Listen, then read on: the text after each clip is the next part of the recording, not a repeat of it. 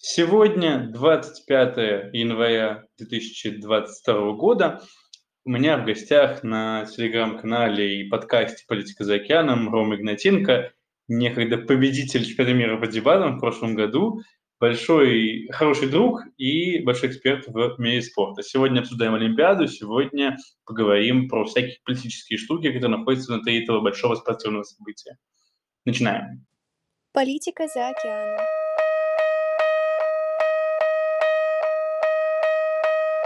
Политика за океаном. Подкаст.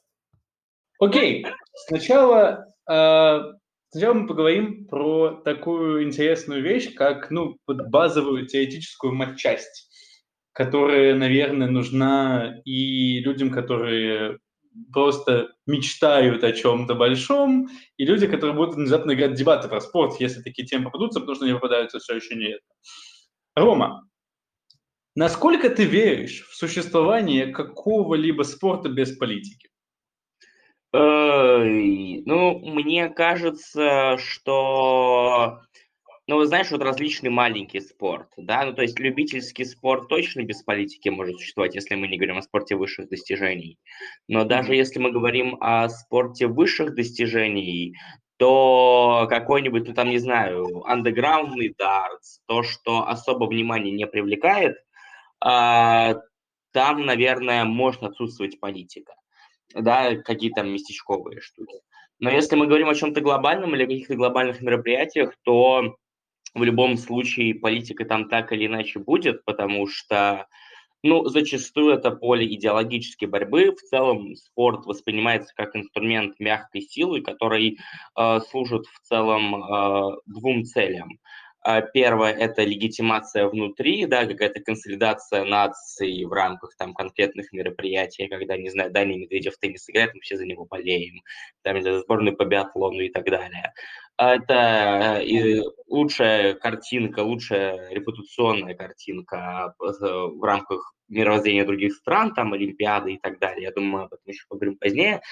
И это третье, на самом деле, еще есть, это построение своего собственного имиджа. Например, очень часто политики, особенно на Западе, говорят о том, что они занимались там каким-то спортом, да, что вот они такие здоровые, клевые и так далее. Э, не знаю, там, в России тоже такой есть. Да, да. да. Пу- Дзюдо, Путин вот играет в хоккей, хоккей например. да. Трус не играет в хоккей. Окей, смотри, две еще, наверное, детали важные этого разговора. Это то, что ты говоришь про выстраивание вот мягкой силы. Находясь в положении страны, которая может являться типа, ну, не, не супер великой страной, ну, то есть есть у нас типа там 3-4 страны, которые можем воспринимать как крупнейшие силы.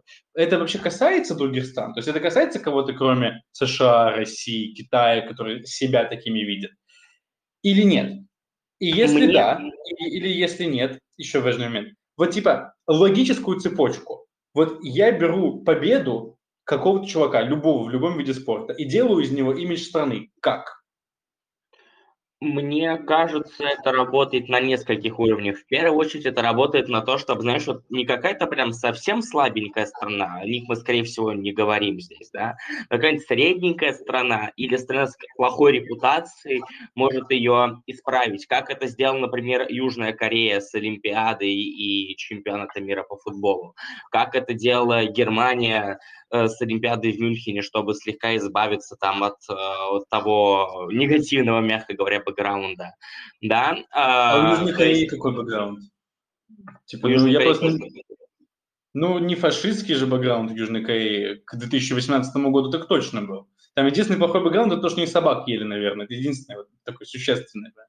Не, у них это скорее способ показать, особенно это было в 2000-х, способ показать, что они типа клевая, крутая страна, которая там не аграрная, которая там экономическое чудо совершила и так далее. Да?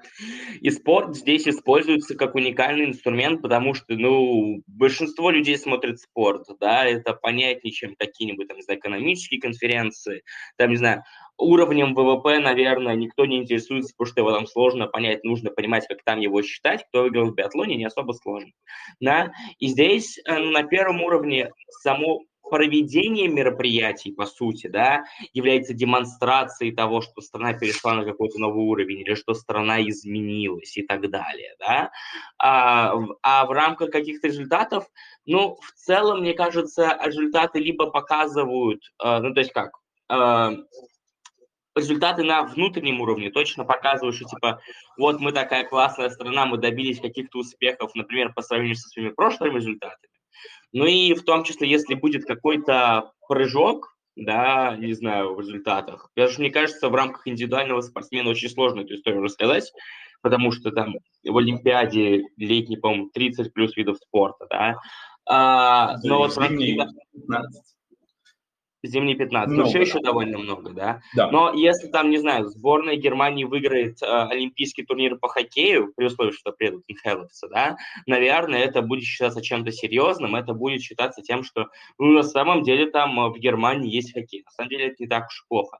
И здесь, так как у обычного человека есть определенный уровень, э, ну, нехватки информации, наверное, о стране. Наверное, не все там следят за тем, что такое, не знаю, Германия, Китай, Корея, Катар, что угодно вообще, да, формируется картинка, ну вот, наверное, они типа не самые плохие, если у них, наверное, спорт, если они, наверное, страна нормальная, если они могут провести Олимпиаду, или у них спорт нормальный, если у них там команда что-то выиграла и так далее. То есть э, в целом, э, мне кажется, это, ну, с точки зрения мягкой силы один из комплексов, да, там куча других вещей. Но на обычный человек это может влиять. Ну да, естественно, в мягкой силе еще кино, музыка, культура во всех разных аспектах. Но, в принципе, логическая цепочка такая существует, наверное, да, что мы связываем это. Окей, наверное, финальный вопрос вот из чисто теоретической части, потом мы перейдем уже к кейсам, которые мы с тобой решили пообсуждать, это то, что политика – это не только государство и не только государство, как, как президент там, и люди вокруг него принимают решение, что делать со спортом, как на него влиять. Какие еще есть акторы, которых нужно знать, и какие, как они могут влиять на и крупные соревнования, и соревнования какого-то типа более мелкого уровня, но поэтому все равно быть заметными. Ну, здесь очевидно, что МОК, да, Международный Олимпийский комитет, ФИФА, УЕФА и прочие вот эти вот аббревиатуры в разных конфедерациях, и ВАДА 100%, да, антидопинговая комьюнити. А, потому что, ну, по сути, МОК как бы находится немножко над там, государственными структурами в рамках Олимпиады, они там могут э, кого-то не пускать на Олимпиаду, могут кого-то пускать, например, там они Китай не пускали на Олимпиаду, если не ошибаюсь, КНДР не, КНДР не пускали на Олимпиаду, потому что они не, да, э, нет, КНДР сами ушли, кстати. Да, э, то есть, по сути, здесь именно они принимают решения, но так или иначе учитывают, там, не знаю, роль ООН и так далее.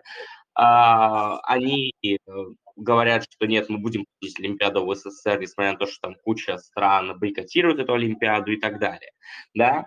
А, то же самое с FIFA, по сути, FIFA принимает решение, FIFA далеко не всегда поддается какому-то давлению, а, во многом потому что, ну, проведение крупных мероприятий – это в первую очередь экономические интересы. Им нужно в любом случае а, получать деньги от спонсоров. Да? Мне кажется, это одна из причин, почему вот Олимпиада в Пекине будет проходить. Да, и так далее. А, да, вот, ну, эти три актора, ну и ВАДА, потому что ВАДА, по сути, она как бы не дает императивные указания, она дает рекомендации, но ВАДА является достаточно авторитетным, и все страны, по-моему, или большинство стран точно признают ВАДА, поэтому, ну, здесь это тоже влияет на то, допущен, не допущен какой спортсмен, и это может вылиться как вот скандал с предыдущей Олимпиады, когда большую часть россиян не допустили, потому что пришли к выводу, что у нас есть в России национальная допинговая система. Да, это также сказывается на качестве там, политических, э, на качестве, во-первых, идеологических каких-то пластов, да, когда ты не можешь показать, что самая, твоя страна самая крутая, потому что банально никто не может приехать на Олимпиаду. Но более того, наверное, бьет по спортсмену, потому что ты не можешь там выступать под собственным гимном, флагом и так далее. Окей, да, в принципе, резонно. Сейчас, наверное, вся эта история с предыдущих двух Олимпиад, трех Олимпиад, перекидывается и на нынешнюю, в том плане, что у нас нет флага и гимна, хотя уже спортсмены вроде допустили, ну, всех, у кого нет личной истории с допингом. Ну, вообще, ладно, про допинг мы э, не будем говорить очень детально, потому что историй по нему много, и он тоже политизирован, хотя в то же время, наверное, и реалистичен, то есть люди реально ширяются всевозможными не запрещенными вещами. Но поговорим Йоза, немного... исключения. Да, кроме терапевтических исключений, которые, ну, тоже другая, отдельная тема. Перейдем к тому, к сторителлингу, потому что этот подкаст вообще задуман в виде существенно рассказывания истории, рассказывания кейсов о спорте и политике, которым мы будем с Ромой обмениваться, обсуждать их, думать вообще, почему так случилось и что с этим дальше делать. Первая история, которая мы, которую мы в таком смешном формате затронули, и Рома даже заскринил мое сообщение, это абсолютно, абсолютно новое влияние левой повестки на спорт, в том числе на олимпийский спорт. А, кейсы, которые я вспомнил, три кейса, сейчас, может быть, Рома дополнит и поможет. Это, э, значит, э, Наоми Осака, которая, правда, на самой Олимпиаде участвовала, но не очень хорошо выступила после того, как зажгла Олимпийский огонь. Между прочим, самая молодая действующая спортсменка, зажигавшая огонь. До нее были моложе только люди, которые типа просто с улицы взяли, какой-то типа, представитель молодежи нашей страны. Вот. И Наоми Осака с Ролан Гарос, если не ошибаюсь, снялась после второго круга, потому что она психологически чувствовала себя некомфортно, общаясь с журналистами. Это типа новое веяние, которого раньше не было. Потому что раньше ну, наверное, давление оказывалось на людей, в спорте просто не сильно заботились об их психическом состоянии тогда. Та же самая история потом уже на самой Олимпиаде случилась с Симоной Байлз. Симона Байлз – это гимнастка, которая не очень хорошо выступила на первом соревновании в командном турнире, и в итоге э, снялась со следующих нескольких соревнований, вернулась только на последнее, забрала там бронзовую медаль, что как бы круто, но м- на этом все. При этом от нее ожидали несколько золотых там что в итоге не случилось, она уехала с серебром и бронзой. И последняя история, это прям вот самая свежая, это Тимоти Ледюк, фигурист из США, как, ну, подкаста США, поэтому говорим про них тоже в основном, который сказал, что он не бинарная личность, и э, в итоге Американская Федерация сегодня, да, сегодня, вчера вечером для них, сегодня утром для нас выпустила большую бумажку о том, что у них на Олимпиаду отправляют там 224 спортсмена, из которых четное число мужчин, нечетное число женщин и один небинарный атлет. Вот. Это тоже супер новые веяния. Рома, есть ли, может, еще какие-то кейсы с Олимпиад, не с Олимпиад? Вот то, как это все как новая этика, хорошо, хороша она или плохая, это другой вопрос, как она вливается в спорт и что с этим делать? Слушай, ну вот с точки зрения новых кейсов, я, наверное, ничего не скажу, ты в целом все перечислил. А, у меня есть идеи, почему эта новая этика в целом получает такое развитие здесь. Но у меня один вопрос пока. Вот это не бинарная персона, она в каком он, она в каком будет дивизионе выступать, типа мужском? А, он выступает в парном катании с женщиной, которая считает себя женщиной, и он там, оно, надо так говорить, они, они правильно говорить, они будут выполнять роль мужчины в паре, при этом не являясь мужчиной по собственному э, заявлению. Вот так. Это интересный прецедент, учитывая историю с трансгендерами. А история по левую повесточку, короче, мне знаете, что кажется? Мне кажется, что в целом спорт очень э, сильно демаскулизируется, он становится менее маскулинным в целом, да. Это можно посмотреть, там, например, как в футболе, да, если раньше тебе нормально было голову разбивать в матчах, а теперь ты такой, нет, мое здоровье для меня гораздо важнее. А, и тут же, мне кажется, отличная история Осаки накладывает становится, где теперь спорт не значит, что должен отдавать там всего себя, и знаю, там просто э, вырвать из себя максимум и дать максимальное количество на победу, теперь само ощущение заботы о себе, оно становится более э, важным, да, и здесь, ну, я не уверен, э, насколько, ну, в случае Осаки и вообще в случае спортсменов, я думаю, на тебя влияют отчасти интервью различные, да, потому что ты подвергаешься стрессу и давлению, но по сути, если ты один спортсмен, то, мне кажется, ты волен делать вообще все, что хочешь. Ну, типа, ты же теряешь свои спонсорские деньги, ты теряешь очки в рейтинге и так далее. В случае Симоны Байлз поинтереснее, потому что она уже командный игрок, и там накладываются некоторые ограничения, потому что ты подводишь не только себя, но подводишь в том числе команду.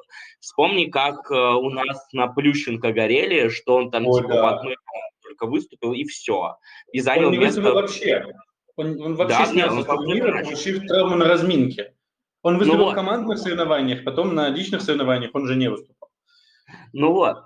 А, и здесь, мне кажется, вот уже существует определенный конфликт интересов, потому что, ну, то есть, наверное, мы можем признать, что депрессия и прочие ментальные проблемы являются такими же проблемами со здоровьем, а, которые, ну, как физические, да, травмы. Мы не будем пускать Наумиосуку на турнир, если у нее сломана рука, да, это бессмысленно, да. она, скорее всего, проиграет да, э, здесь просто вопрос того, как с этим можно работать на институциональном уровне, да, то есть, наверное, мы не должны защищать полностью игроков там от прессы, но от каких-то токсичных совсем э, представителей, наверное, мы можем защищать да, мы, наверное, можем проводить какие-то ментальные, а не только физические тесты, потому что, ну, очевидно, роль менталочки стала играть гораздо сильнее в спорте. А, у нас там много случаев становятся более популярными. Например, вот вратарь какого-то футбольного клуба в итоге получил депрессию и просто самоубился, по-моему, лет 10 назад. Это был Ганновер, Роберт Энке, по-моему, звали, если ничего не помню. Да, да, да. 2009 уже, 13 лет прошло. Ну вот. Очень много лет. Ну вот, поэтому здесь, мне кажется, это скорее нормальная эволюция, нормальное течение, потому что слегка нормы меняются, потому что спорт теперь не считается сферой, где ты должен себя убить ради результата. В целом как-то так. Резонно звучит, но в то же время очевидно, что спорт больших достижений, он на то и большие достижения. Это большие деньги в то же время. То есть мы говорим о людях, которые теряют ну, короче так, смотри, ты сказал про демускулизацию. И вот у меня какой, какой еще, наверное, мысль и мысль слэш вопрос. Демускулизация во многом говорит о том, что привлекается новое внимание к женскому спорту, как тоже к спорту больших достижений, которые тоже могут очень много. И, типа, ну, наверное, мужики, которые больше не разбивают себе голову, приближаются к некоторому стандарту, который всегда был в женском спорте, где они тоже ну, никогда особо не разбивали себе голову, потому что там такого никогда не было. Мускулизации, как бы вот это не было. Но при этом их спорт женский, то есть спорт все еще не очень популярен. Типа рейтинги и зарплаты стремятся ну, к минимальным на уровне мужского спорта ну, по крайней мере, в американских лигах это происходит, где есть закрытые лиги типа NBA и WNBA. Вот. Это тоже, по сути, некоторый левый, некоторый левый сдвиг, подъем внимания к женскому спорту. Насколько вообще вот это может развиваться и э, помогает ли демускулизация этому развитию? Или, по сути, ну, давай посмотрим на это с точки зрения болельщика. Как болельщик теперь к этому относится? Стандартный, среднестатистический, с условным политическим отсутствием мыслей. Вот что для него поменялось и что он будет делать дальше? Вот, слушай, мне кажется, сложно сказать, потому что на самом деле, ну вот как я думаю, многие изменения спорта как раз-таки произошли из-за того, что спорт, по сути, изменил свою целевую аудиторию. Да, если мы посмотрим на примере футбола, то раньше футбол это там главное развлечение работяг, а теперь футбол это по сути, да, это индустрия развлечений. Это как в кино сходить, это как в музей сходить, не знаю, что-нибудь подобное. И здесь в целом, а, наверное, а, это направлено и очень много часто, как минимум футбол, да, меняется против какой-то брутальной жестокости, которая была, да, которая раньше могла там отпугивать, не знаю, там, хозяек, детей, что-нибудь подобное, да, э, в более такое, ну, не знаю, там, мягкое русло, которое как интересно смотреть. И здесь мне кажется, что в целом на этом уровне стандартному фанату, ну, драма предоставляется не только за счет, я не знаю, там, какого-то выжимания из себя максимума ценой своего здоровья. Да, мне кажется, что драма это в целом какие-то, не знаю, сильные сюжеты. Да, условно, возьмет ли Джокович 21 большой шлем, возьмет ли Надаль 21 большой шлем. А, сможет ли, я не знаю, там сборная Франции защитить титул чемпионов мира, как моя страна отыграет на чемпионате мира. Или, я не знаю, есть какие-то исторические дерби, в которые ты можешь погружаться. То есть мне кажется, что в целом, да, драма может создаваться и без какого-либо, не знаю, там, ну, более маскулинного футбола или более маскулинного спорта, потому что все еще, ну, по сути, да, вот эта вот а, маскулинность – это один из инструментов достижения результата, да, ты играешь с расшибленной головой, потому что ты думаешь, что, не знаю, там, запасной защитник отыграет хуже тебя. И если результат конечно он является ценностью, то мне кажется, что тебе все еще интересно следить за мероприятием, потому что для тебя, как для фаната, ты видишь, что что-то большое на кону, да. Даже если в Супербоуле не будет, там, не знаю, большого количества физических контактов, или даже это будет, не знаю, не самый интересный с точки зрения игры А? Это просто невозможно в американском футболе. Маленькое количество контактов – это люди не вышли на поле, скорее всего, в таком Ну, случае. я согласен. Ну, смотри, даже если там не будет, не знаю, красивых тачдаунов, э, клевых передач, ты все еще будешь смотреть Супербол, ну, да. потому да. что Супербол сам по себе имеет э, большое значение. Э, потому что многое на кону, да, это вот победа, это перстни и так далее.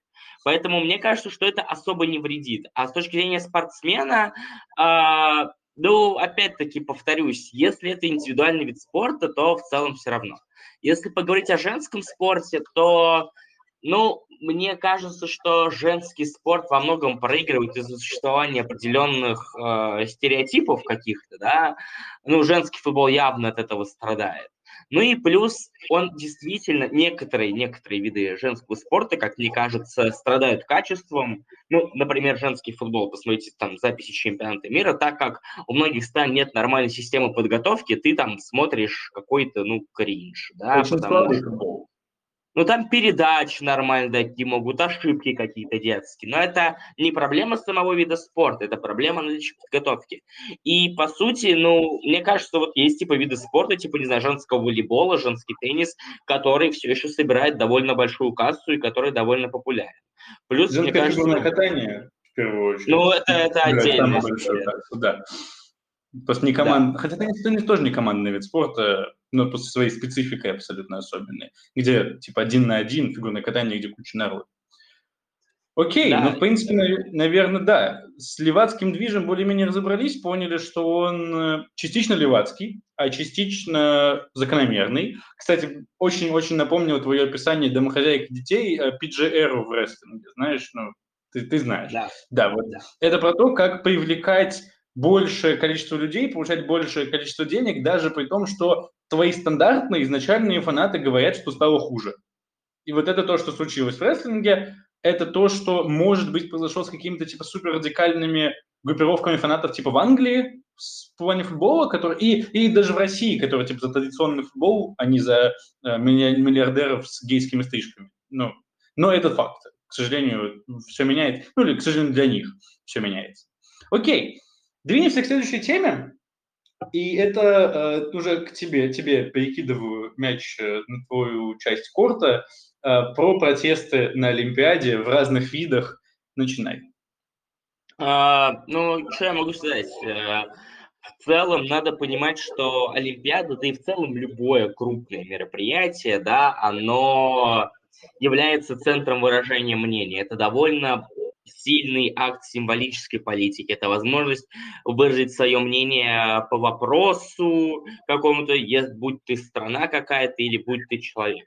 А, но надо сказать, что на протяжении всей истории а, большинство Олимпийских игр были связаны с различными там протестами, да, какие-то страны бойкотировали игры, да, например, э, страны, которые были связаны и поддерживали Египет э, в конфликте с Израилем, да, бойкотировали игры в Мельбурне, если я не ошибаюсь, потому что, ну вот Австралия, а, вру, там был конфликт Египта с Британией за счет Суэцкого канала. Вот, и там некоторые страны, которые поддерживали Египет, не приехали на Олимпиаду в Австралию, потому что на Австралии с Британией была банально связана, да.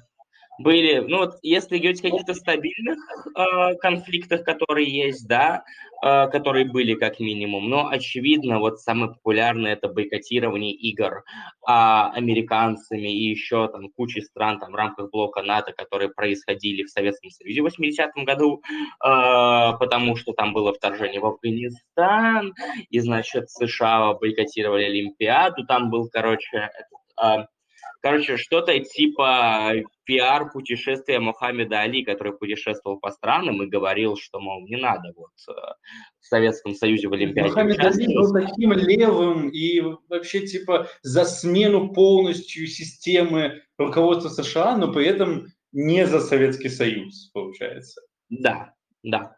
Э, ну, там сложно было оправдаться. Ну, типа, сложно занимать позицию, что мы за войну все-таки. А, вот. И там даже были альтернативные игры проведены на территории США в Филадельфии. А, и спустя 4 года должна была быть Олимпиада в Лос-Анджелесе, и даже на церемонии закрытия, когда нужно типа передать, там, по-моему, Олимпийский огонь. Олимпийский а, флаг передают. Олимпийский флаг. Олимпийский огонь а, зажигают в Греции. Там его тушат, да, а там Греция. Да. Флаг передают. Олимпийский флаг это нужно было передать, там подняли не флаг США, а подняли именно флаг Лос-Анджелеса, и следующий президент МОК очень очень много пытался уговорить Советский Союз, мол, давайте вы приедете. А первые два года Советский Союз говорил, да, да, да, мы не сделаем такого кринжа, который делал, делали американцы. Ну, а потом, естественно, не приехали. Там типа по причинам стиля нам не разрешили прилететь в США аэрофлотом значит, нам там не гарантируют безопасность, мы не можем там привести спортсменов на своем корабле. Ну вот на таком уровне а, были претензии. И действительно, а, ну, страны а, Варшавского договора, кроме там, Югославии и Румынии, были не участвовали на этих играх, и была проведена своя Олимпиада, типа дружбы народов и так далее. Причем спортсмен... СОИ mm-hmm. была в СССР. Я не то чтобы большой эксперт в истории СССР, потому что Америка для меня всегда была интереснее, но вот Югославия была в СОИ СССР. Было прикольно, они, видимо, обе не поехали, но по разным причинам, потому что все хейтили США в тот момент. Но просто интересно, нужно почитать потом про это, насколько... Югославия, по-моему, поехала туда. Ну, возможно, поехала из-за из вот этого, СССР больше конфликтовали тогда. Ну вот, а там же были типа какие-то бойкоты, даже связанные типа с Югославией и Советским Союзом. А, там одна страна, не, э, там, по-моему, Югославия не приехала, потому что Советский Союз участвовал или что-то этом роде. Когда было, было подавление восстания в Венгрии, венгры Ой, на Олимпиаде вышли с своим собственным флагом, например.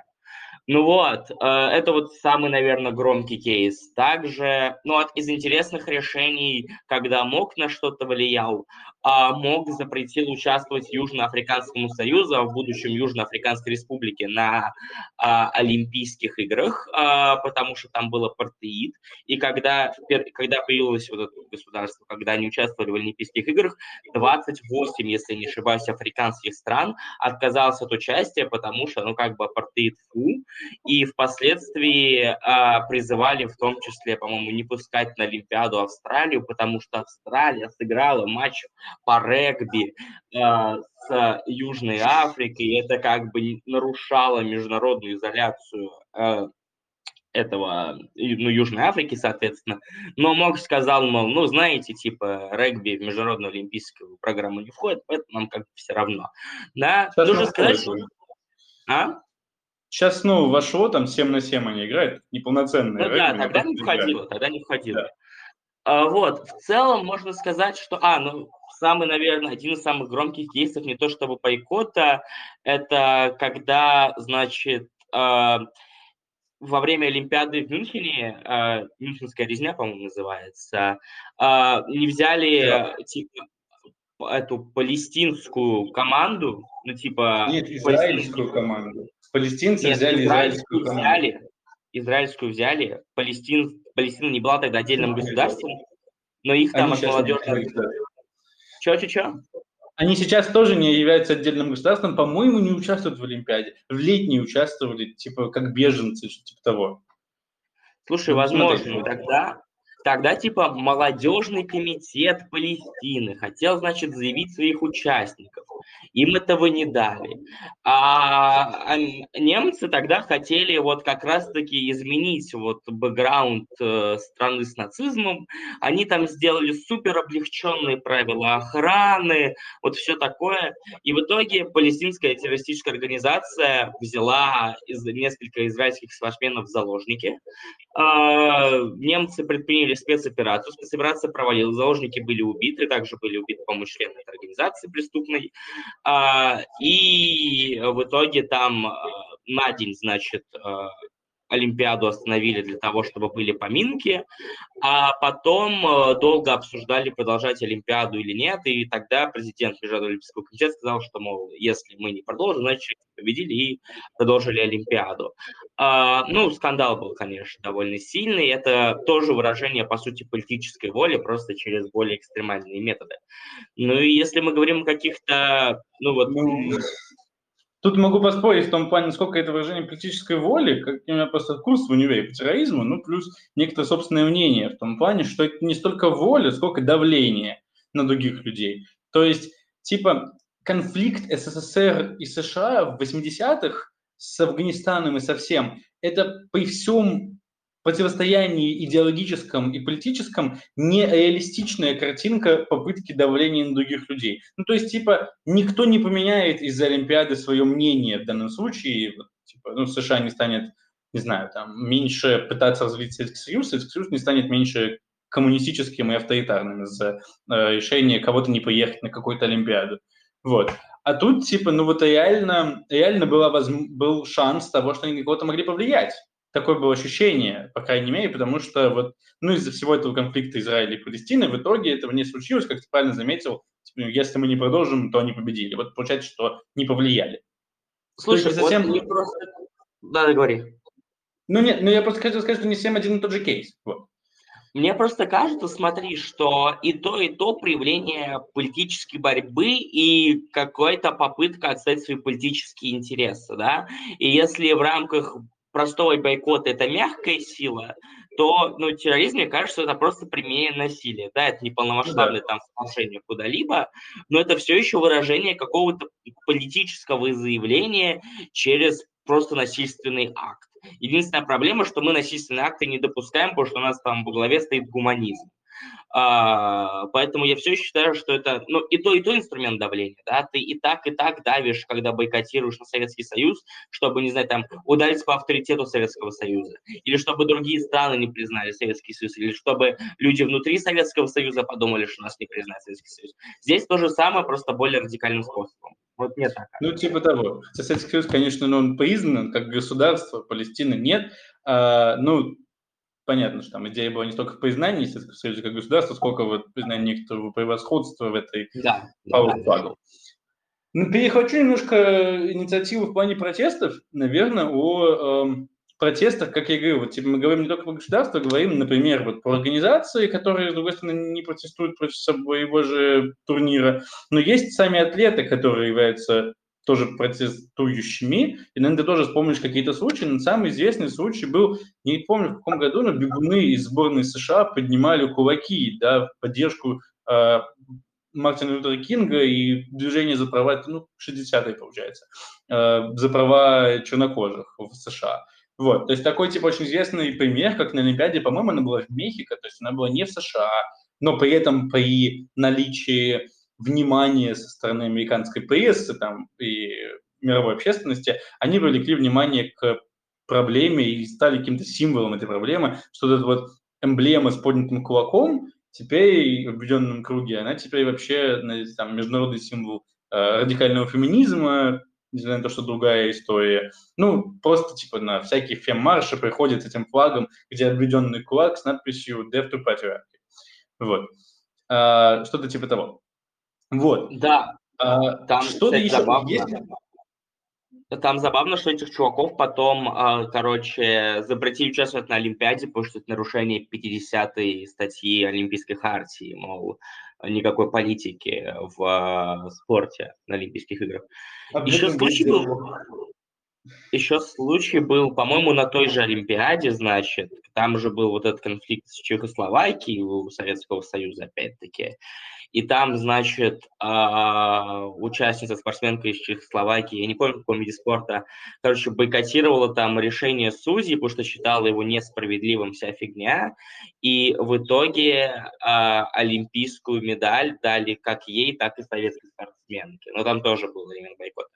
Но с точки зрения самых популярных кейсов, это, да, вот эти два чернокожих бегуна, и, если я не ошибаюсь, ну, это породило довольно такую громкую традицию в Америке. Вот когда вот в США недавно были протесты, связанные с гимном, когда там люди сидели и так далее, это был довольно серьезный месседж, потому что раньше а, на Олимпиадах считалось как бы, ну вот, некрасивым ссоры из избы выносить, да, потому что как бы демонстрация силы твоей стороны, вы там, значит, все воюете, вы одно государство, да, вы одна нация, а здесь вот это такой интересный момент э, влияния на внутреннюю политику через внешнее политическое явление.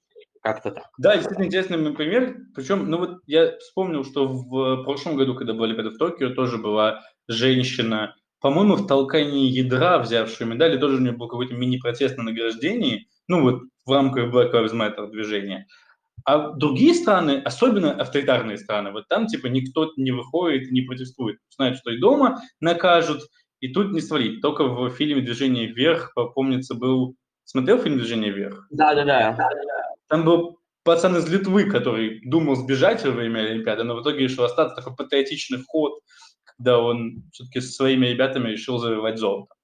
Так слушай, да. на этой же, на последней Олимпиаде была белорусская спортсменка, которая там mm-hmm. сказала, что Беларусь отвратительная страна, нас там репрессируют и так далее. Ей ждали, по-моему, то ли в Польше политическое убежище, то ли а, где-то да, еще там же скандал был. Да. А, вот, кстати, э, хотел тоже упомянуть кейс. Про, ты сказал про то, что две медали было для человека, который опротестовал результат. И я вот вспомнил то, что я тебе уже говорил сегодня днем. И теперь расскажу тут про так называемый блок-воутинг. Э, это в тех видах спорта, где есть голосование, вообще судьи, которые выбирают, кто побеждает, э, судьи часто объединялись блоки, политические блоки, особенно в времена войны между Советским Союзом, холодной войны между Советским Союзом и США, когда были судьи типа из Советского блока, там, СССР, Китай, Чехословакия, и они голосовали за какого-то представителя этого блока, и судьи из западного блока, США, Великобритания, Франция и так далее. И это все до сих пор выливалось до 2002 года, когда на Олимпиаде, э, дай бог вспомнить, она была, этого я не вспомню, но потому что мне был тогда один год, э, но на фигурном катании, э, в, парных, в парном катании пара из России заняла первое место, пара из Канады заняла второе место, и в итоге типа пять судей блоком проголосовали за Россию, четыре судьи проголосовали за Канаду. Причем одна женщина из Франции проголосовала за Россию, э, хотя ожидалось, что она проголосует за Канаду согласно этому блок-воутинг, и потом оказалось, что на нее, ну, так как бы она сама сказала, что на меня давили э, и сказали мне так проголосовать. Потом сказала, что нет, на меня давили, чтобы я дала эти показания, и вообще у нее какой-то нервный срыв и психические проблемы были. Вот, то есть еще один пример скандала и пример этого масштабного конфликта, который, наверное, в этих видах спорта э, продолжается до сих пор, потому что очень сложно в спорте, где есть судьи, понять какое-то объективное решение. Вот. А вот слушай, недавно же был, помнишь, кейс, по-моему, с художественной гимнастикой на летних играх, да, где выиграли израильские девочки, а не наши. Вот. Это Одна. как-то с блокоутингом может быть связано? Там же типа очень спорное решение, сколько. В этом, это, наверное, тот случай, когда вот сейчас э, из-за того, что этот блоквоутинг в 2002 году на Олимпиаде, вы, он, его вынесли вот реально настолько э, на обсуждение СМИ и просто болельщиков, потому что до этого как бы о нем знали, но это такой секрет про Шинеля был. А тут стала, стала ситуация, когда о нем вообще все стали активно говорить, и он перестал быть секретом, и поэтому стали менять системы оценивания. И сейчас очень сложно сказать, а кто из судей где голосовал. Вот, то есть кто за кого отдавал свой голос. Насколько там был этот блок-воудинг? Ну, рискну предположить, что каким-то образом был, потому что все еще людей назначают федерации. И если вы, типа, ну, типа, вот ты судья, который назначен Федерацией России, приезжаешь и в близком соревновании, очень близком соревновании между двумя спортсменами голосуешь не за Россию, скорее всего, больше не поедешь на соревнования. И это, ну, если об этом, не знаю, за кого-то голосовал, конечно, насколько эта информация публична или нет. И у близких к России, ну, там, китайская делегация обычно, потому что, ну, они сейчас близки, Э, в спорте, по крайней мере. Тоже, скорее всего, есть такая логика. Не знаю, насколько это был конкретный кейс, потому что там был, ну, то есть позиция России была в том, что, ой, нас просто судили, не то, что кто-то конкретно засудил, а просто все очень плохие, против России, ненавидят Россию. но предполагаю, что какие-либо подобные разделения тоже могли там быть. Ну, в целом, наверное, окей.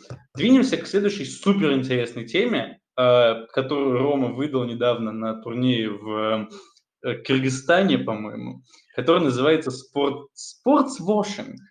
Э, расскажи для людей, которые потенциально могут меня слушать и уже играли на твоем турнире, это вообще чего такое, и как, с чем его едят, помимо, ну и, и в неолимпийском спорте, более бюджетном, денежном спорте, и в Олимпиаде. А, ну, что такое спортсвошинг? Это, по сути, явление, когда, ну, вот, по сути, использование мягкой силы. Да? Это когда какие-то страны, компании, кто угодно, да, даже, может, какие-то индивиды, да, они используют спорт через, например, финансирование, создание, проведение мероприятий, э, спонсирование клубов и так далее, для того, чтобы очистить свою репутацию, да, показать, что мы вся такая хорошая там страна и так далее, да, э, ну, та логика, которую на самом деле говорил еще в начале подкаста, да, и мы не видим информацию, появляется кто-то, кто делает нам хорошо, хорошо, выглядит здорово, да, наверное, он хороший, поэтому мы поддерживаем таких чуваков. Да, мы, наверное, не верим, что там, не знаю, в Судовской Аравии людей убивают, потому что, ну, там же провели Олимпийский, ой, господи, там же провели гонку Формулы-1, или им же позволили купить Ньюкасл, да, ну, вот всякие такие штуки, да, и это, ну, очень популярное явление сейчас, потому что, ну, если вы посмотрите, да, то Лигу чемпионов, самый престижный клубный европейский турнир, наверное, самый престижный клубный футбольный турнир в целом, да, спонсирует «Газпром», да, который обеляет свою репутацию и репутацию России, да, «Газпром» в том числе через спонсирование «Шальки 04», посмотрите видос на боксе, например, а, помог построить первый «Северный поток», а, эти, Этихад, э, Катар и в целом всякие страны Ближнего Востока спонсируют Манчестер Сити, самый крупный клуб, Пари Сен-Жермен, да, некоторых ТВ-вещателей они покупают для того, чтобы улучшить свою репутацию. это... если я не ошибаюсь, вот я, мне кажется, что я помню более-менее точно, что, короче, ПСЖ это Катар, а Ман-Сити это ОАЭ. Они конфликтуют да. друг с другом на политическом уровне и на спортивном типа тоже. Да, да, да. Но суть-то в любом случае одна и та же, да, показать, что ваша да. страна лучше, чем она есть. Ну, тут как бы палка о двух концах, потому что, ну, я недавно читал, короче, гениальную статью на официальном фанатском журнале Ньюкасла, что покупка Ньюкасла фондом Судовской Аравии – это вообще ни капли не спортсвошинг. Они, значит, просто свои активы диверсифицируют, потому что на спорте можно заработать. Ну, большой вопрос, насколько это правда на самом деле, особенно когда собираешься вливать кучу денег, да, но основная позиция по спортсвошингу, она заключается в двух вещах. Первое, ну, это плохо, потому что э, это позволяет э, обелить страны в глазах обычного человека, потому что, ну, вот это мы с вами, вероятно, да, следим за тем, э, кто там Хашоги убил, да, или что там страна делает. А мне кажется, среднестатистическому фанату, да, там, среднему классу в целом, наверное, плевать на Саудовскую Аравию, их трогает, ну, вообще примерно никак, да, потому что, ну, не знаю, максимум там цены на нефть, и то это напрямую их не всегда касается, или они не понимают, как это напрямую касается. Да? Отсюда положительный образ и вот всякие такие не самые позитивные штуки. С другой стороны, короче, есть мнение про то, что, ну, во-первых, круто иметь на них какой-то рычаг влияния, да, показывать, что, ну, типа, если мы заключаем с ними контракт, и они теперь улучшают репутацию за счет нас, то условно в Саудовской Аравии могут убивать не 20 человек, а условно 10, да, потому что они понимают, что они могут лишиться этого права проведения там Гран-при Джед, например. Да? Ну и другой интересный point про то, что ну, если бы не спортсвошинг, всем в целом было бы плевать на Катар, да, потому что ну, живут они там себе и живут, убивают и убивают, а сейчас за счет, например, покупок или проведения мероприятий, а, возникает какой-то дискурс. Из интересного, самым первым примером спортсвошинга, несмотря на то, что термин появился типа в последние лет 40 или как-то так, да, в целом в 80-х, по-моему, появилась концепция мягкой силы как таковая. Первым примером спортсвошинга считают ну, чемпионат мира по футболу в Италии в 36-м э, и Олимпийские игры в нацистской Германии да, да. где впервые была использована репутация. В том числе, например, в Италии говорится о том, что, ну вот, Италии нужно было выиграть, чтобы показать свою мощь, авторитет и так далее, да. И говорят, например, что в полуфинале матча с Австрией, например, судья там не поставил два очевидных э, пенальти, зачитал там несправедливый гол, а команде Италии в целом много чем угрожали, там чуть ли Муссолини не лично деньги заносил, чтобы э, Италия выиграла.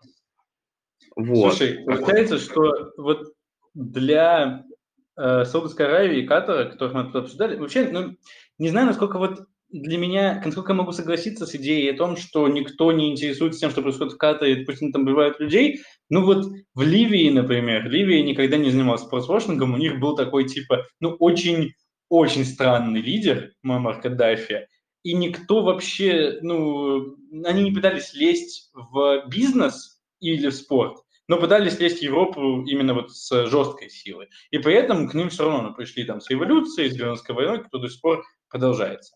Наверное, ну, до Катара не доберутся, посмотрим в этом плане. Но действительно, они уже некоторые заложили себе вот соломку, типа мы с вами, мы там более европейские, чем вы думаете. У меня такое есть ощущение, что вот это вот одна из частей их э, позиции. Да. Да, И, в целом, да. да. Есть вот, короче, Саудовская Аравия, Катар, ОЭ, которые покупают команду и как бы вот или Газпром, который тоже так работает, и внедряется в европейские структуры. Есть именно проведение у себя. И это кейс Китая сейчас. Эм, Китай очень сильно поменялся с 2008 года. Си Цзиньпин пришел в 2012 и э, очень сильно авторизировал страну и персонализировал управление страной под себя. И сейчас эта Олимпиада – это прям его собственный проект. Есть ли вообще разница между э, проектом с приходом в другую страну и проектом «Приезжайте к нам, у нас круто»?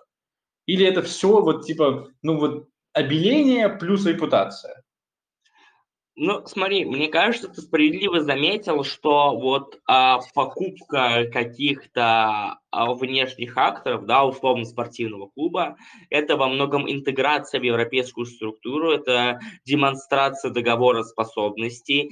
И здесь, по сути, по сути, мне кажется, что ну, вот житель Катара, да, не особо может понимать ценность покупки Манчестер Сити, да, потому что напрямую это не касается меня, да.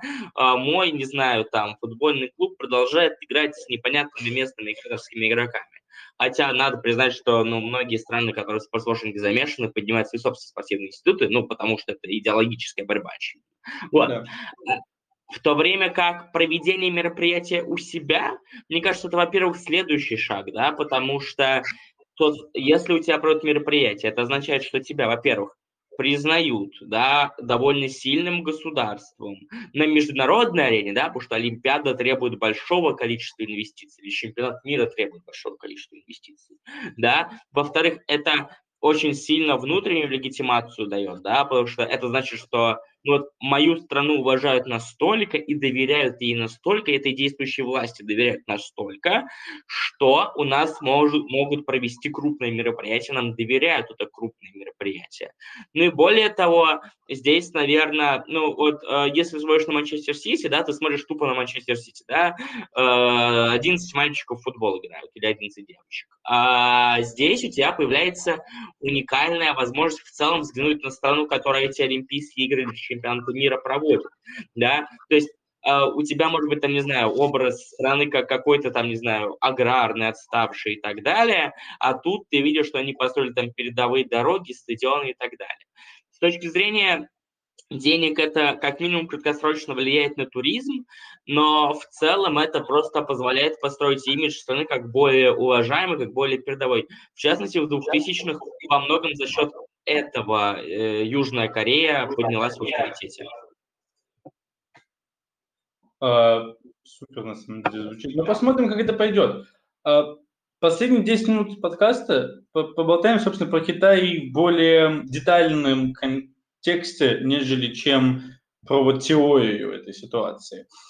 С чем Китай столкнулся уже сейчас? Это, ну вот, прям на памяти, естественно, Пеншуай, китайская теннисистка, да. которая обвинила, по-моему, чуть ли не бывшего премьер-министра, какого-то очень высокопоставленного чиновника в сексуальных домогательствах, в изнасиловании, и исчезла после этого обвинения. потом вернулась, сказав, что я просто отдыхаю, не трогайте меня. Но в итоге, по-моему, теннисные власти WTA приняли достаточно жесткое решение в том плане, что э, в Китае не будет турниров в этом году. Да, Получается, да, и, по-моему, пока не изменилось. Да, да, ну они, правда, обычно во второй половине сезона к осени должны начаться там. Ну, пока что нет причин думать, что они поменяются, хотя все возможно, особенно после Олимпиады. И вторая история, это, наверное, такая, ну, прям очень глобальная история с уйгурами, про то, что они уже многие годы каким-то образом там засовывают в концентрационные лагеря, просто убивают, заставляют работать, шить кроссовки Nike и все такое. А вот сейчас в Китае нахлынет типа, ну, несколько, вот тысяч десять спортсменов, ну, не десять тысяч, наверное, ну, несколько тысяч. А спортсменов, журналистов дофига, там, болельщиков нет, потому что коронавирус, но все равно о чем, с чем может столкнуться сам Китай, что мы можем ожидать? Вот давай, время прогноза. Что может случиться на этой Олимпиаде? Mm, ну, мне кажется, в целом можно сделать две вещи. Первое, а, это то, что ну, какая-нибудь вспышка, микрон или что-нибудь такого произойдет, что может саботировать проведение некоторых мероприятий, как было с молодежным чемпионатом мира по хоккею, да, когда его вынуждены были остановить. Я думаю, это а, ну, довольно сильно вероятно, да, учитывая ситуацию, непредсказуемость коронавируса. А, с точки зрения глобальной Китая, ну, тут я бы заметил историю, вот то, что есть дипломатический бойкот Китая в этом году, США, Япония, Великобритания, Дания, Нидерланды и кто-то еще его поддержал, и Китай, громог... Китай громогласно заявил, что, во-первых, вас там никто и не ждал, а, вы нам вообще не нужны, а потом такой, но наши ответные меры будут страшными. Что такое страшные меры, Китай не пояснил, но угрожал довольно опасно. Да? А, ну вот, мне кажется, что в целом, а, ну кто выиграет Олимпийские игры? Думаю, Китай выиграет Олимпийские игры, либо, ну скорее всего, Китай. И? Думаешь? Ты думаешь, ну, ну суммарный зачет вот этот вот Китай выиграет? Ну, мне кажется, да. Ну, хотя нет, зимние же, зимние, зимние. Да, типа, вообще я думаю, что Норвегия.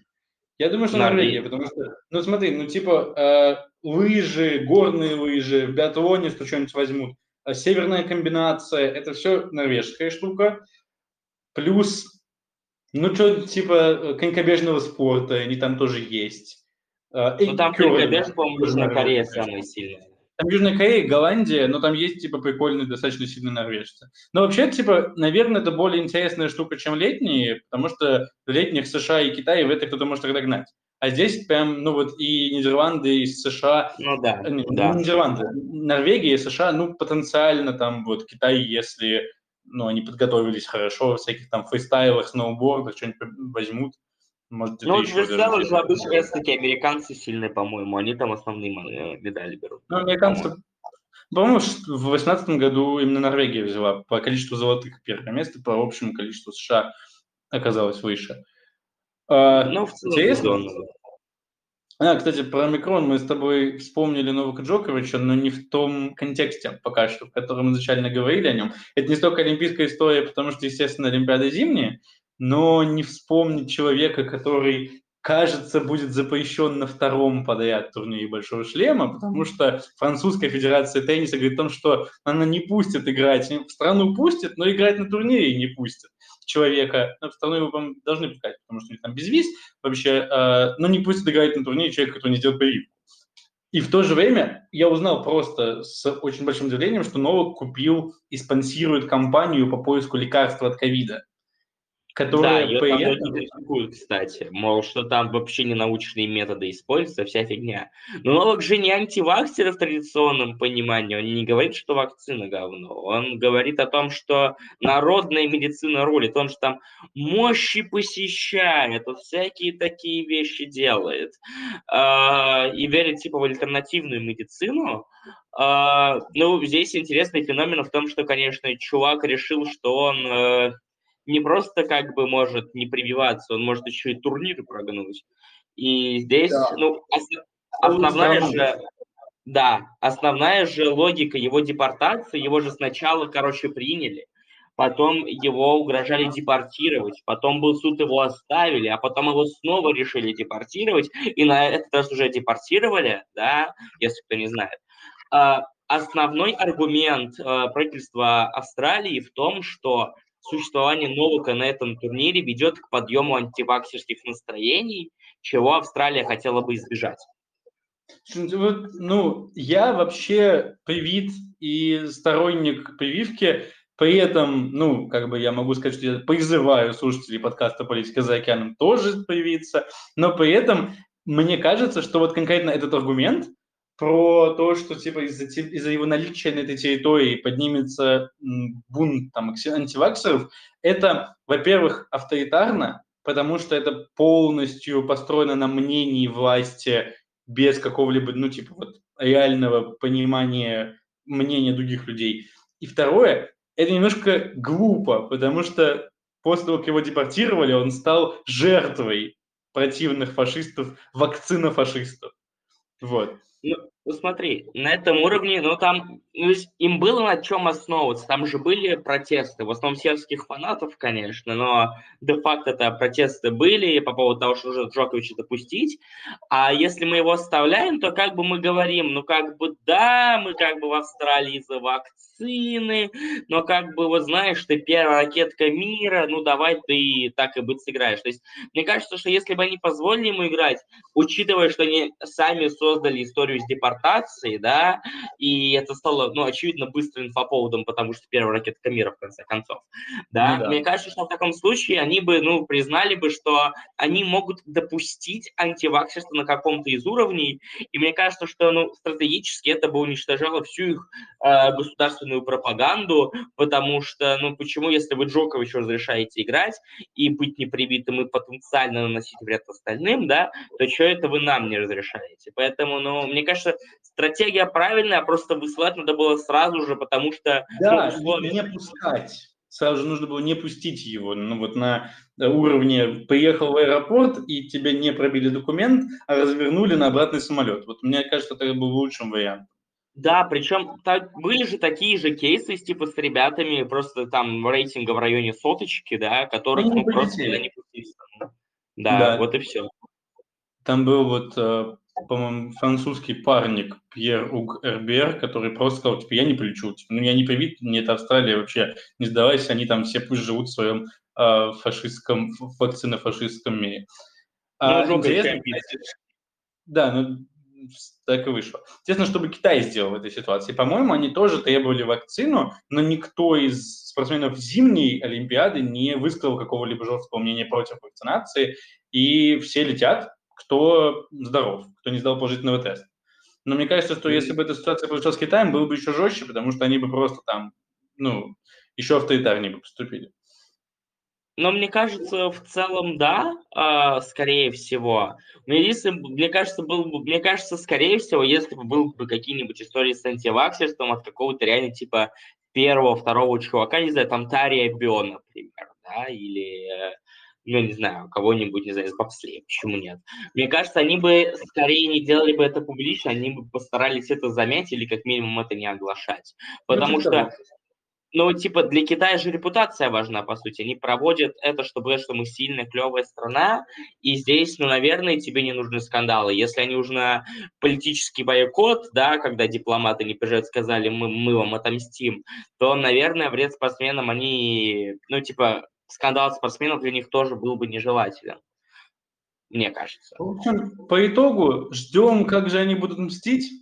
Ждем того, что надеемся на то, что там не будет выброса ковида. Ждем, кто выиграет э, общий зачет, потому что тоже прикольно. Ну и каждое конкретное соревнование в частности. Я думаю, что если на этой Олимпиаде будут какие-то конкретные особые скандалы, то это и повод для поставки в канале, и повод для того, чтобы позвать Рому на еще один подкаст, обсуждать уже новый контент, потому что мы сегодня, я думаю, что накидали и интересного чтения для потенциальных слушателей, и отчасти чисто логической для и игры в дебаты, и просто знаниями и спорта. А, и в целом ну, подали, о чем подумать и о чем поразмышлять. Спасибо тебе большое. Был очень рад с тобой увидеться, был очень рад с тобой поболтать. Через неделю будет следующий подкаст. Я пока не анонсирую, кто на нем будет, потому что не знаю. А, но не сомневаюсь в том, что будет тоже очень круто. И оставайтесь с нами, оставайтесь в политике за океаном. Делаем круто, делаем весело, делаем интересно. Спасибо вам всем. Спасибо, Рома. Пока.